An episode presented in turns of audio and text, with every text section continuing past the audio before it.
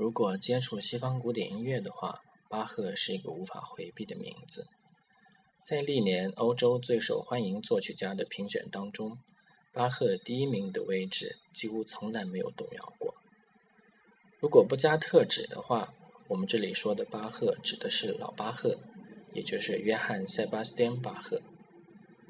这是为了和他的两个杰出的儿子约翰·克里斯蒂安·巴赫，还有卡尔·菲利普·埃曼纽·巴赫相区别。巴赫的音乐是敏感而又冷静的，是细腻而又庄严的，是情感丰富而又隐而不发的。他的名字在德语中是“小溪”的意思，但正如贝多芬所说，它不是小溪，它是大海。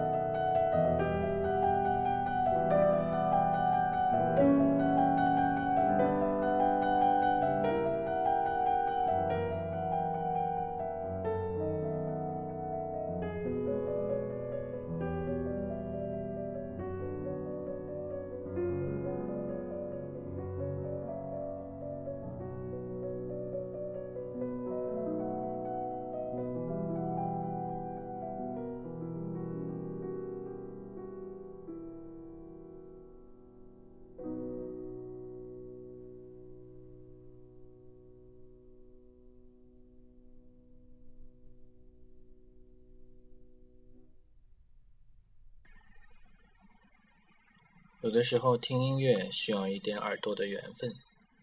我最早发现巴赫的可爱之处，是在九十年代时看一部动画片时产生的。当时《新世纪福音战士》的一个剧场版里面，有一个场景是定真寺、凌波还有明日香在学校里面练习乐器。在他们正式合作之前，每个人的热身曲子。定真寺所选的是巴赫大提琴无伴奏第一组曲的前奏曲，而明日香选的是小提琴无伴奏第三组曲的加夫特舞曲。在那个瞬间，就觉得这支曲子的明媚感染了我。加夫特舞曲，或者又译为加和舞曲，它是十六、十七世纪在法国的一种轮舞，一般是由双人队伍。这里所选的版本来自俄罗斯小提琴家迪米特里·希特科维斯基。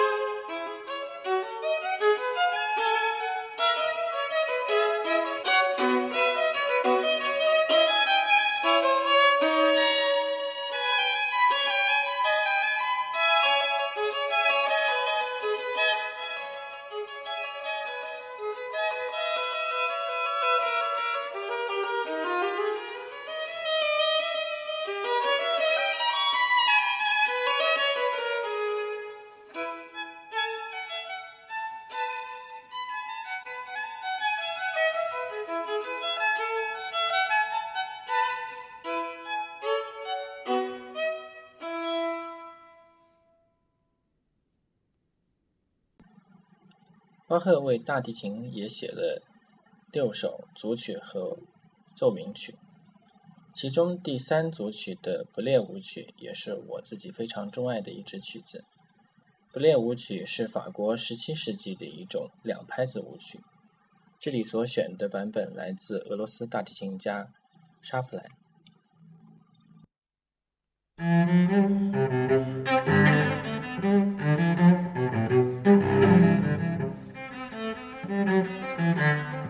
巴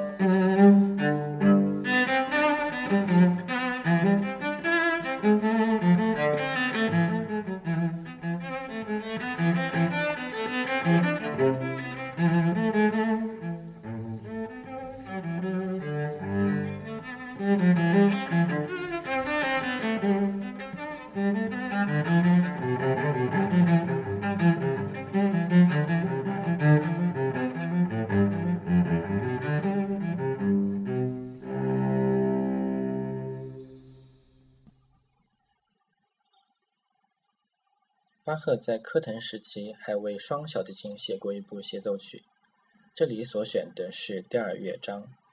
在这个乐章里，可以听到两把小提琴一唱一答，旋律可能是巴赫所有音乐当中最为恬静的一段，甚至可以说它是非常甜蜜的一段。